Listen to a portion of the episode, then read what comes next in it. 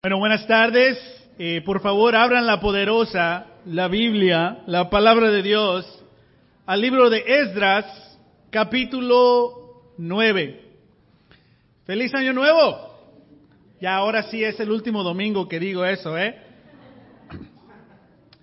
eh me sentí muy conmovido esta mañana porque hoy concluimos nuestra serie en este libro del Antiguo Testamento llamado Esdras. Si estás aquí por, con nosotros por primera vez, estás llegando a la cuarta parte de nuestro estudio. No te preocupes, puedes ir a nuestro sitio de web o tienes acceso a la Biblia, puedes leer antes de estos capítulos, pero hoy concluimos con capítulo 9 y capítulo 10. La serie es titulada En construcción y viene con este tema de tener resoluciones, tener metas para el 2016. Y la pregunta clave de esta serie es, en el 2016, ¿qué quieres construir? ¿Qué quieres reparar?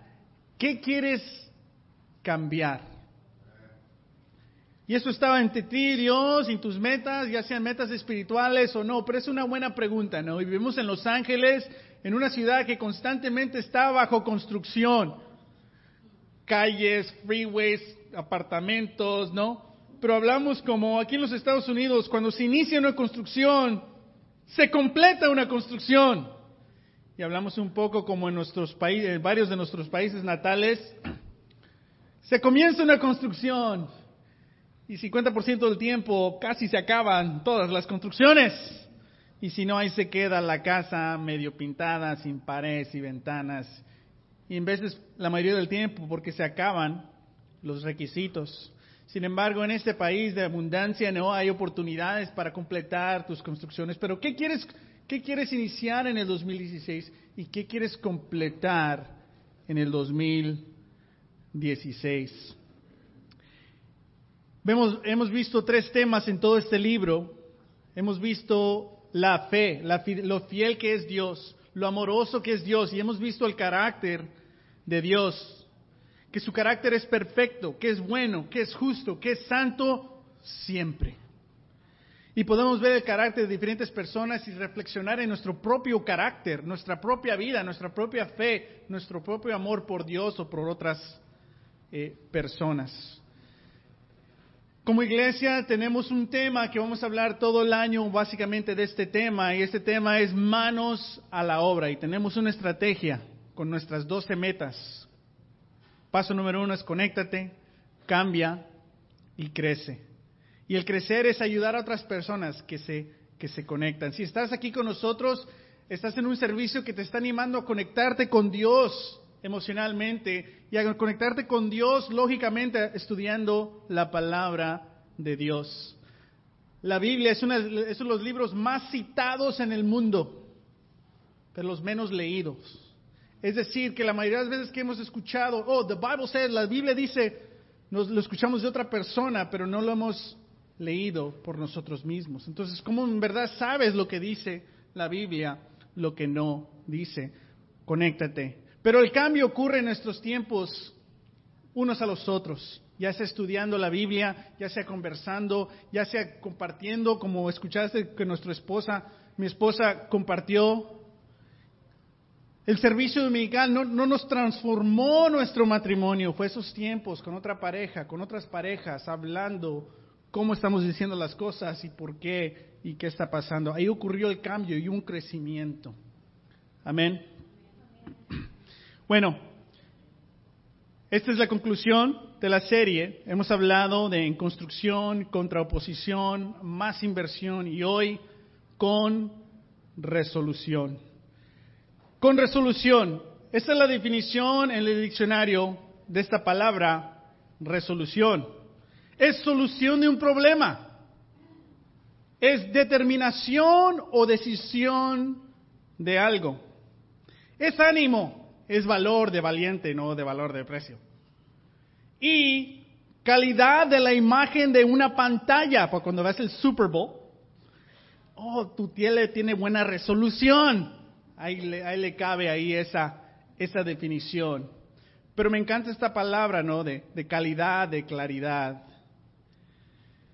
Sabes, en nuestros hogares, nuestros automóviles, nuestras relaciones, vemos que se necesita construcción o reparación o cambio. ¿Tienes algo en tu hogar que no está funcionando que tienes que arreglar?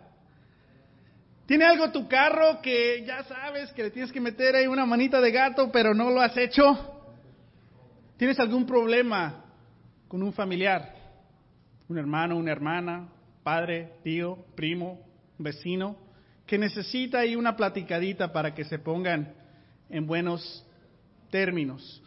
Todos tenemos algo en nuestras vidas que le falta un arreglo. Pero ¿qué, qué, ¿por qué si sabemos que falta algo en nuestro carro, nuestro hogar, nuestras relaciones, ¿por qué no tomamos la decisión de arreglarlo? Vamos aquí a Esdras, capítulo 9. Regresando aquí al libro, hemos visto cómo Dios ha trabajado a través de las naciones, a través de otros reyes, para ser fiel a su promesa. Y después de que su pueblo se ha alejado de él, lo ha abandonado, lo ha traicionado, Dios los les ha dado disciplina y los ha mandado al exilio, los ha deportado. Pero Él les, dijo que en 70 años los voy a regresar. Y 70 años pasaron y regresaron. Y regresaron y Dios les da el cargo. Construyan mi templo, construyan mi ciudad de nuevo. Ya pasaron 80 años, capítulo 1, capítulo 6 son 80 años, y del capítulo 7 al capítulo 10 son un año. Y hace una semana vimos en más inversión, ¿no? Cómo llegó Esdras, llegaron más recursos y empezaron a enfocarse a construir el templo de Dios. Hace tres semanas o dos semanas hablamos como la oposición, ¿no? Cuando empiezas a hacer algo para Dios, hay oposición externa. Sabes, hoy es la oposición más difícil. No es oposición externa, es oposición interna. Es para que el capítulo 9, después de todo lo que ha sucedido, o sea que todos empezaron a construir juntos y continuaron esto, pero no. El pueblo de Dios empezó a regresar a los hábitos de sus antepasados. Empezó a regresar al pecado de sus antepasados. Todo lo que vamos a leer tal vez te llevan a tener más preguntas, solamente te quiero invitar a que lo estudies. Puedes leer algo un poco confuso hoy no te alteres, no llegues a conclusiones inmaduras, toma el tiempo de estudiar, de preguntar preguntas. Pero básicamente, Dios quiere que su pueblo, todos los que sean fiel a Él, sean fiel a Él. Y en sus relaciones, que sus matrimonios estén fundados en Él. Una de las razones el por qué el pueblo años antes fue exiliado fue porque muchos de los líderes empezaron a adorar a otros dioses, a otras dioses. ¿Por qué? Porque empezaron a tener relaciones, empezaron a tener matrimonios fuera de la gente de Dios. Y en esos matrimonios ahora hay dos mentalidades, dos perspectivas, un Dios y dioses y diosas y otras cosas. Entonces empezó a desviar, se empezó a romper la estructura de la familia. Y se empezaron a alejar de Dios. Ahora, fueron al exilio, ahora han regresado. ¿Y qué crees que ha regresado? El mismo pecado. Esdras, capítulo 9, versículo 1. Después de todo esto, se me acercaron los jefes y me dijeron, el pueblo de Israel, incluso los sacerdotes y, levista, y levitas, no se han mantenido separados de los pueblos vecinos sino que practican las costumbres abominables de todos ellos. Es decir, y ahí le da una lista, ¿no? De todas estas naciones. Versículo 2, todos estos vecinos que alaban y adoran a otros dioses. De entre las mujeres de esos pueblos han tomado esposas para sí mismos y para sus hijos, mezclando así la raza santa con la que los, de los pueblos vecinos. Y los, perdón, y los primeros en cometer tal infidelidad han sido los jefes y los gobernantes. Versículo 3. Cuando escuché esto, me rasgué la túnica y el manto, Me arranqué los pelos de la cabeza y la barba y me postré muy angustiado. Que después de toda esta construcción llegó Esdras, ¿no? ¿Y qué se dedicó Esdras? A estudiar la ley de Dios, a ponerla en práctica personalmente y a enseñarla. Y al enseñar la ley, a enseñar la palabra de Dios, ¿qué ocurrió en el pueblo? ¿Reaccionó con fe? Bueno, tal vez. Pero sabes, entre más estudias la palabra, la palabra de Dios expone lo que es el pecado. Y al ser educados en la ley de Dios, en el Antiguo Testamento, empezaron a examinar sus vidas, sus relaciones, y un día llegaron ahí con, con Esdras y le dijeron, ¿sabes qué? Todo lo que has predicado, pues yo no vivo así. Tampoco estos vecinos. Al contrario, hacen todo lo opuesto que, que dice la ley. ¿Sabes? Eso es normal, que es normal. Que entre más estudies la palabra de Dios, más veas tus pecados. La palabra de Dios es como un espejo Así lo describe Santiago, que lo estudias y te ves en verdad quién eres. Y eso es saludable. ¿Por qué? Porque Dios es un Dios bondadoso y te demuestra tus errores, tus pecados, tus fallas para ayudarte, para que te arrepientas, para que cambies, para que construyas tu fe, tu amor y tu carácter. El problema es cuando nos damos cuenta del pecado y ya no queremos ver. Y empezamos a desviarnos, a justificar, haciendo una danza ahí del Matrix. Para no ver en verdad lo que nos dice la palabra de Dios. Y Esdras lo vemos aquí, como ya lo conocemos un poquito, ¿no? Después de, de, un momento tan alentoso, ¿no? De que ya les enseñé, llegamos, y, ah, y está ahí un día y le llegan, y ¿sabes qué? Todos están en pecado. Pero vemos el corazón de este hombre, que se rompe la túnica simbólicamente diciendo, mi corazón está, está deshecho. Y en su rabia, se empieza a jalar el pelo. ¡Ah! ¡La barra! ¡Ah! ¿Por qué? ¿Cuándo respondes tú, ¿Cómo respondes tú cuando alguien está en pecado? En nuestro trabajo sabemos quién le está siendo infiel con quién. En nuestro trabajo sabemos quién está usando drogas por primera vez, quién está haciendo. ¿Cómo respondes tú? ¿Sabes cómo respondió esta esa respuesta de esas? Es una respuesta de amor por esas personas. No, ¿cómo le están haciendo eso a Dios? O sea, todo lo que se ha logrado. Llegamos aquí, lo tenemos todo. ¿Cómo que viven así? Fue por eso que nos llegó la disciplina. Fue por eso que fuimos deportados. ¿Cómo vivemos así otra vez? Y este líder está desanimado. Padres, en veces no te desanimas con tus hijos, sus decisiones. Oh, no. Ya no los puedes cambiar, ¿no? Ya, ya, ya piensan por sí mismos y te lo hacen saber. Pero el amor de Esdras responde. Pero ¿te imaginas cómo se siente Dios? Así se siente físicamente Esdras, pero ¿cómo se siente Dios? Versículo 4 dice, entonces, por causa del pecado cometido por los repatriados, se reunieron a mi alrededor todos los que. Obedecían la palabra de Dios. Y yo seguía angustiado hasta la hora del sacrificio de la tarde.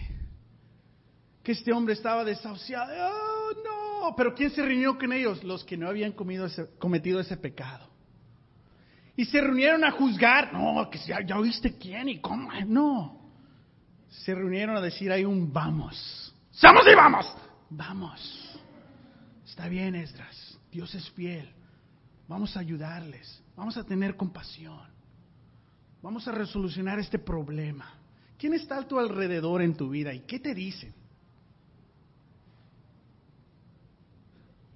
Porque en veces le hablamos a personas que, que, nos digan lo que queremos escuchar. Pero sabes, Dios es fiel y Dios te manda a gente a tu vida. Tal vez, hermanas, el mensaje de Tina hoy. a que veas, hey, así no se hacen las cosas. Esa no es la manera de, de Dios. Y en esa angustia que sentía Esdras le llegó los hermanos y las hermanas animarlo. Amén. Aquí Alguien lo comentó en nuestro grupo de familia, somos un hospital, ¿no? Todos heridos, todos tenemos algo, todos batallamos con algo, pero nos ayudamos los unos a los otros. Bueno, nos deberíamos de ayudar los unos a los otros. Pero no depender de que te pregunten cómo estás, pero iniciar. ¿No? Y lo que me encanta aquí de cuando se dieron cuenta que, bueno, ya vimos el pecado, no fueron a chismear, dijeron, no, vamos a con la persona que nos va a ayudar a, encontrar soluciones. Esa es el primer paso de tener resolución. Es admitir nuestra responsabilidad y sentir profundamente lo que Dios siente. Leemos en versículo 5. A la hora del sacrificio, me recobré de mí abateamiento y con la túnica y el manto rasgados caí de rodillas, extendí manos hacia el Señor mi Dios. Sabes, Esdras, después de todo lo que, lo que, lo que acaba de lograr con el pueblo, escuchar esta noticia, qué triste, qué desanimante. Pero ¿qué hace? siente ese dolor profundamente, se siente decepcionado. ¿Te ha decepcionado a alguien antes? ¿Y qué haces cuando te decepcionan? ¿Cómo te cobras el dolor que te causa? ¿Y a quién se lo dices? ¿Y cómo lo dices? ¿Y por qué lo dices? ¿Y con qué intención lo dices? ¿A dónde fue Esdras? a Dios. Dice, oh, es hora del sacrificio. Bueno, vámonos. ¿Tú crees que quería ir el día del sacrificio? No.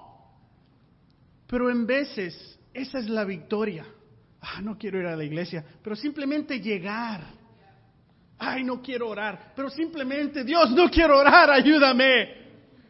Ay, se oye feo, ¿verdad? No quiero leer. Ah, la palabra de Dios, o sea, ¿qué me está pasando? Pero en de si lo intentas, ahí se abren las puertas. ¿Tú crees que Esdras tenía una solución, un plan o la motivación? No. Simplemente hizo lo, simplemente lo correcto. Y dejó que otros lo influyeran. Y fue al día del sacrificio. Sin motivación. Pero no lo siento. Pues claro que no. Estás bien desanimado. Pero tú ve, haz lo correcto. Y llega tiempo. Oh, no dices. ¿Y qué hace Esdras? Comienza a orar. Ahorita vamos a leer esta oración. Y la oración para nosotros tal vez tenga un poco, mucho significado porque de ahí vienen muchas de nuestras, bueno, unas cuatro series del 2016. Manos a la obra. Pero sabes, en veces pensamos que el mundo va a cambiar y que todos, como esta canción del 1985, donde todas estas estrellas hispanas que vas a reconocer, en veces pensamos que, el cambio va a llegar donde todos van a cantar una canción. Ah, no, el cambio es difícil. Y vivimos en un mundo que no quiere obedecer a Dios. Espera la oposición, no pienses que vas a ir al trabajo y todos te van a ayudar. Yo veo cómo estás siguiendo a Dios, ¿eh? Estás cambiando, estás cambiando. Síguele, síguele. Al contrario, se burlan de ti, no, no te animan, o sea, sin desrespeto, pero no les importas así. Eres una amistad. Pero el cambio es difícil. Amén. Entonces no va a ser el cambio así, ahí se las dejo para que reconozcan a sus ídolos ahí que te devuelva el rumbo. No sé quién había nacido en 1985, pero ahí está. Y no dejar jamás. Ahí está el ídolo Julio.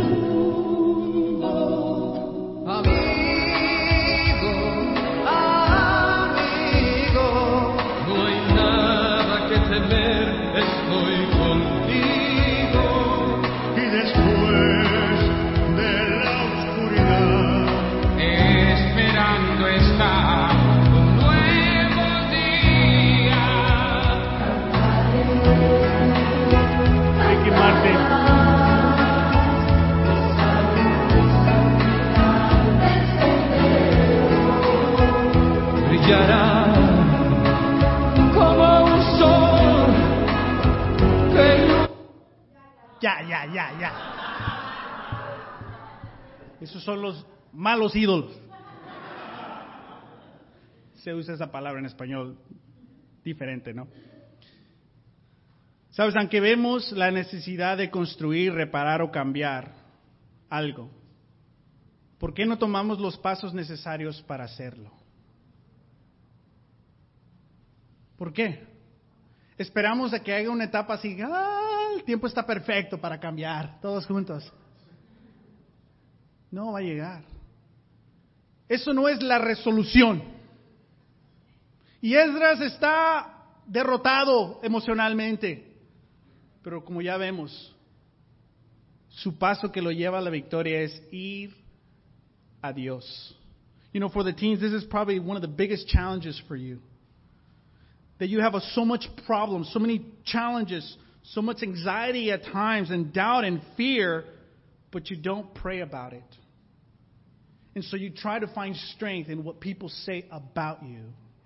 You're giving over power to people to influence and determine who you are instead of going to God, who's going to be faithful to you regardless of your decisions.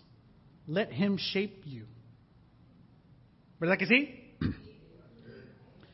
Pero vemos algo y ¿por qué no lo cambiamos? Y en veces es por eso. ¿Por qué? Porque resolución es esto, solución de un problema. En veces sabemos que si empezamos a solucionar un problema, eso indica que tienes que solucionar otros tres problemas. Hermanos, ¿le falta algo al carro? Sí, es que no lo voy a arreglar porque si le arreglo esto, le tengo que cambiar esto, luego le tengo que cambiar esto y luego lavarlo.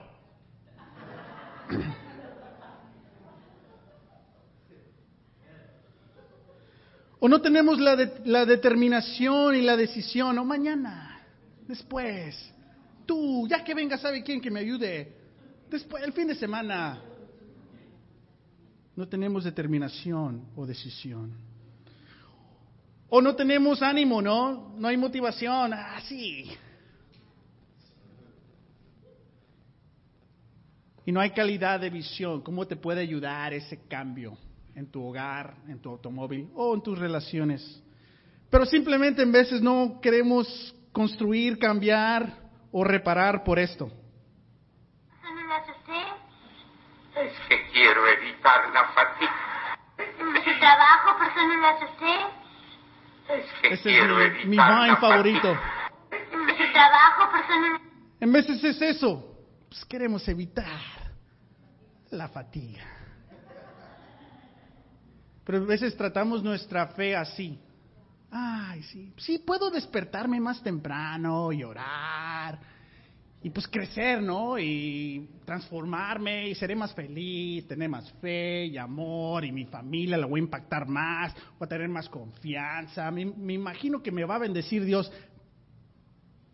Pero esa media hora, pues, quiero evitar la fatiga. En veces no tenemos resolución en nuestras metas, en nuestra relación con Dios y dejamos que el lunes y el martes y el miércoles, ¿y qué vamos a hacer hoy? ¿Qué es hoy? Y dejemos que pasen las cosas así. Sin embargo, Dios no es así. Ya hemos, esto es unas escrituras claves que hemos leído, ¿no? Estoy convencido de esto. El que comenzó tan buena obra en ustedes la irá perfeccionando hasta el día de Cristo Jesús. Para Jesús tú eres importante, que cada día Él tiene un plan para ti, para moldearte, para inspirarte, disciplina de aquí a acá, pero ¿para qué? Para el bien de tu corazón, de tu fe, de tu carácter. Dios está siempre presente en tu vida. Después en ese mismo libro de Filipenses, Pablo dice, todos los que hayan poseído una fe madura, es decir, no todos tienen una fe madura, pero esa es la meta. Dice, debemos pensar de esta manera. Si en algunas cosas ustedes piensan de otro modo, que no está en la Biblia, Dios les hará ver esto también. Pero fíjate lo que dice. Pero, eso sí, ya seas maduro en tu fe o no, eso sí, debemos vivir de acuerdo con lo que ya hemos alcanzado. En inglés dice, let us live up to what we already attained. Que si ya sabes lo que dice la Biblia, deberías de ya ponerlo en práctica. Y si sabes algo que no tienes en práctica, le estás diciendo no a Dios. Es que quiero evitar la fatiga. Pero Dios dice, no, si ya sabes, ponlo en práctica. Y así, con esa resolución, de poquito a poquito, vas a llegar a la madurez. Filipenses 3, 15.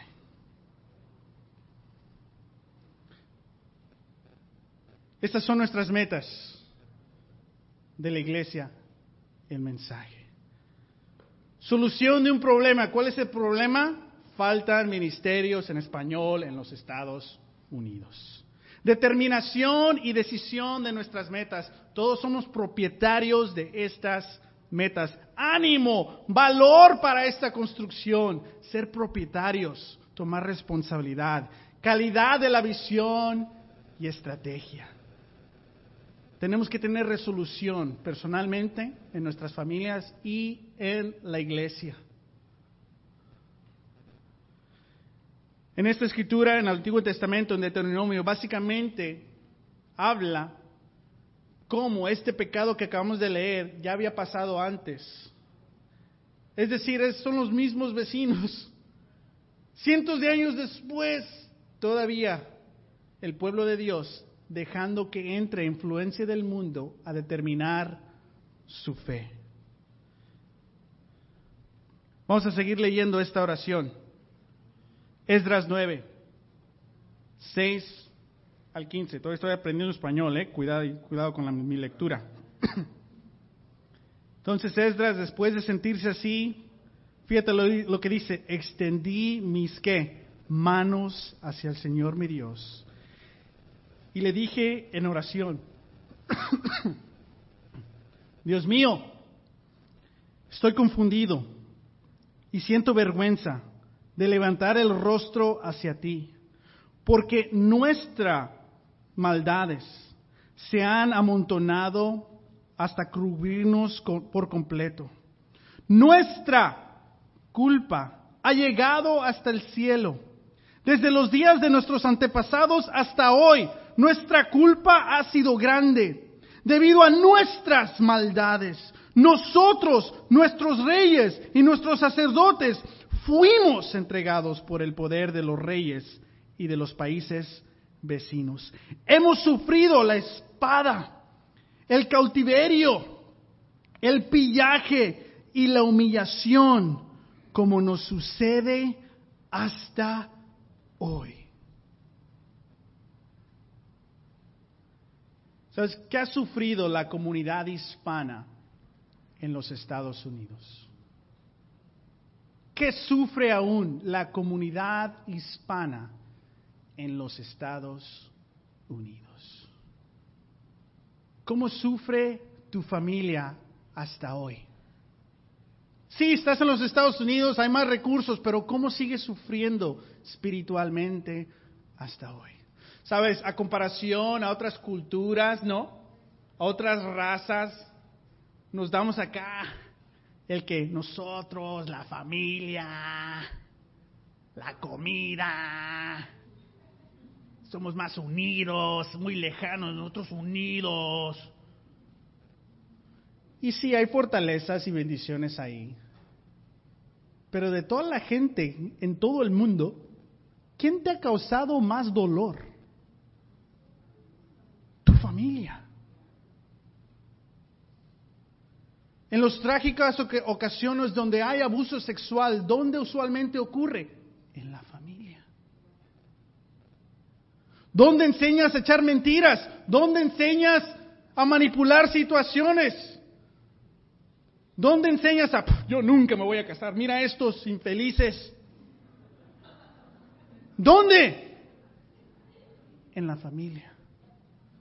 Nuestra misión es alcanzar al pueblo de habla hispana en los Estados Unidos. Como iglesia tenemos que tener resolución y tener este corazón de Esdras, sacándonos el pelo, tal vez no literalmente, algunos de nosotros ya lograron eso. La barba. Russell, sorry. Tanto amor, Russell. Para la raza. Gracias. Pero en veces no tenemos esta, esta, esta compasión. Y sabes, yo personalmente pasé por eso. Yo me quería alejar lo más lejos posible de la comunidad hispana. Porque ya me cansaron. Y me gusta, no, no me gustaba la música latina, me gustaba otra música. ¿Por qué? Porque estaba... ah. Bueno, ya de regreso con un corazón, la música igual, pero diferente, ¿no? Pero tenemos que ver cómo está la comunidad hispana en los Estados Unidos, tener resolución en cambiar estas estadísticas del divorcio, estas estadísticas que nuestros adolescentes no llegan a la universidad, estas estadísticas y los hechos que conocemos de las doctrinas que todavía hay alabación a ídolos, doctrinas incompletas, falsas o algunas, el orgullo que hay y también ese dolor que tiene todo varón, la mayoría del varón hispano en los Estados Unidos, ese, ese sentimiento de inferioridad. Como iglesia, Dios nos puede ayudar a seguir adelante. ¿Qué ha sufrido y qué sigue sufriendo la comunidad hispana en los Estados Unidos? ¿Y cuáles han sido nuestros pecados culturales? ¿Cómo nos han lastimado y cómo nos siguen influyendo en nuestra fe? Sabes, una de las series basadas en esta oración es hablar un poco del carácter de un hombre llamado Pablo. Vamos a tener una serie así. Instrucciones no incluidas, un poco ahí con el jugando con la película de Eugenio Derbez, ¿no? De que en veces no sabemos qué hacer con relaciones. No, no hay nadie que me dirija, como que no, Dios. Y rumbo a la paz financiera, cómo manejar lo que Dios nos da para salir de las deudas y avanzar como comunidad hispana. Y cadenas y telarañas de generación en generación, cómo estos dolores vienen de nuestros antepasados, de nuestras familias. Y aunque nosotros no hicimos esas cosas, en de sentimos esas cadenas de rencor, de odio, esas heridas que no tuvimos un padre, una madre, una familia, y no, en veces si somos padres nos sentimos inseguros. Y todos nos han topado con, telarañas de que ya ni la tienes, pero bien asustado. ¿no? Pero en veces pasa algo y nos regresa al pasado y toma, en miedo no tomamos decisiones de fe. Porque la hay una araña. Cadenas y telarañas. Y vamos a hablar de añade. Cómo conocer a Dios paso por paso. Escuchar, entender, evitar y emprender. Vamos a seguir leyendo. Versículo 8. Pero ahora tú, Señor y Dios nuestro, por un breve momento nos has mostrado tu bondad al permitir que un rema remanente quede en libertad y se establecer en este lugar santo. Has permitido que nuestros ojos vean una nueva luz y nos has concedido un pequeño alivio en medio de nuestra esclavitud. Aunque somos esclavos, no nos has abandonado, Dios nuestro, sino que nos has extendido tu misericordia a la vista de los reyes de Persia. Nos has dado nueva vida para reedificar tu templo y reparar sus ruinas. Y nos has brindado tu protección en Judá y en Jerusalén. Me encanta escuchar esta oración, este corazón por Dios y por su gente. Y ahora, después de todo lo que hemos hecho, ¿qué podemos decirte? No hemos cumplido los mandamientos que nos diste por medio de tus siervos, los profetas, cuando nos advertiste la tierra que han de poseer está corrompida por la impureza de los pueblos que la habitan. Pues de un extremo a otro ellos la han llenado de sus abominaciones. Por eso, nos permita ustedes, no permitan ustedes que sus hijas y sus hijos se casen con esos pueblos. Nunca busquen el bienestar ni la prosperidad que tienen ellos para que ustedes se mantengan fuertes y coman de los frutos de la buena tierra y luego se le deje por herencia a sus descendientes para siempre.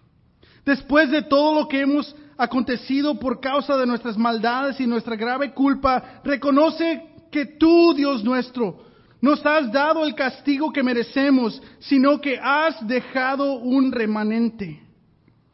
¿Cómo es posible que volvamos a quebrar tus mandamientos, contrayendo matrimonio con las mujeres de esos pueblos que tienen prácticas abominables?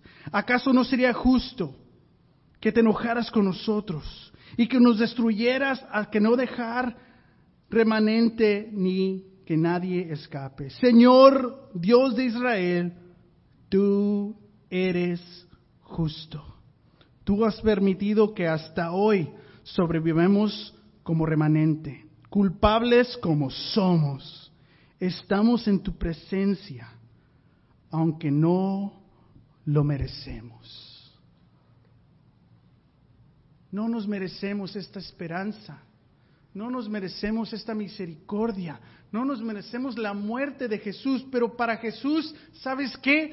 Para, para Dios, tú vales la muerte de Jesús. Piensa en eso. Dios es un Dios de resolución. Mandó a su Hijo que muera por ti, porque para Dios tú vales la muerte de su Hijo. Si eso no te motiva a arrepentirte, a cambiar, a reparar, a reconstruir, ¡wow! ¿Qué vas a esperar? ¿Ver un ángel? No creo que pase, ¿eh? Dios te está llamando. No le digas que no, pero tienes que tener resolución. Vamos a terminar viendo este inicio para el nuevo año. Vamos a tener una resolución de fe, de amor y de carácter. Amén. Dios es fiel, Dios es amoroso, Dios es perfecto. Tú, su obra, estás en construcción. Dios está construyendo tu fe, tu amor y tu carácter. ¿Sabes este tema de manos a la obra? Fíjate en capítulo 10 y concluimos rápidamente dándote un repaso de este tema, manos a la obra. Esdras, capítulo 10, versículo 1 al 4. Dice, mientras Esdras oraba y hacía esta confesión llorando y postrándose delante del templo de Dios, a su alrededor se reunió una gran asamblea de hombres, mujeres y niños del pueblo de Israel. Toda la multitud lloraba amargadamente. Que el ejemplo de Esdras, todos vieron su ejemplo y dijeron, yo no me siento así. ¿Así me tengo que sentir? Y llegaron todas esas mujeres, estos niños, estos hombres y sintieron la gravedad, la responsabilidad y la culpa de ese pecado. Y empezaron a animar a Esdras, decirle, no, no te rindas, vamos, sigue esta construcción, vamos a lograr lo que Dios, a lo que Dios nos ha llamado. Fíjate, versículo 4. Levántate, es decir, que estaba ya acostado, tirado, todavía inconsolable. Dice, levántate, pues esta es tu responsabilidad. Nosotros te apoyamos. Cobra ánimo, pon manos a la obra. Todos vamos a caer, ¿no? Oh, ya no puedo, me rindo, me voy. Necesitamos a alguien que diga, hey, levántate. Vamos. Toma ánimo. Manos a la obra. Y estas manos a la obra es un juego de dos palabras, dos conceptos. Uno, que Dios, vivimos bajo la bondad de la mano de Dios. Que la obra es de Él. Que son sus manos construyendo esta obra divina. Es su resolución construyendo esta obra divina. Y vemos este en todo Esdras, porque la mano del Señor su Dios, la mano bondadosa de su Dios. Esdras 7:28, la mano del Señor mi Dios sobre mí. Esdras 8:18, la mano bondadosa de nuestro Dios sobre nosotros. Esdras 8:22, la mano de nuestro Dios. Esdras 8:31, la mano de nuestro Dios estaba sobre nosotros.